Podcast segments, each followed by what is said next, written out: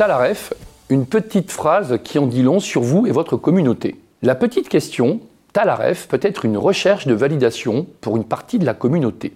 En effet, la notion de référence s'applique dans le domaine de la culture au sens large, comme une référence culturelle, un tableau, un artiste, une BD, mais aussi à une culture d'entreprise avec son jargon uniquement compréhensible par les salariés. La référence peut aussi prendre la forme d'un lien qui unit le groupe aux événements d'une soirée mémorable, passée entre amis.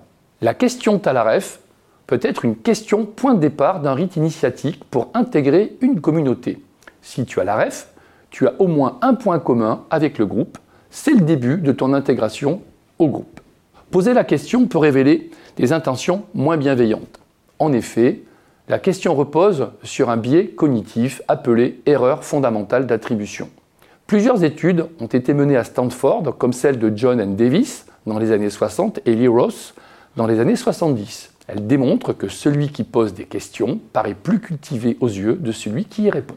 L'erreur fondamentale d'attribution est aussi connue sous le nom d'effet Julien Lepers, en référence à la célèbre émission Question pour un champion. Ainsi, Plusieurs interprétations sont possibles sur la personnalité et les intentions de celui qui pose la question. En voici les quatre principales.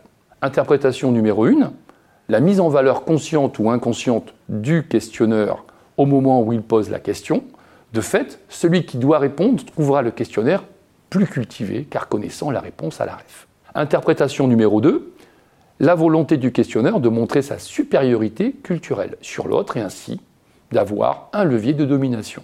Interprétation numéro 3, la volonté de non-inclusion de l'autre par sa mise en défaut, et ainsi lui signifier qu'il ne peut pas faire partie du groupe de ceux qui savent.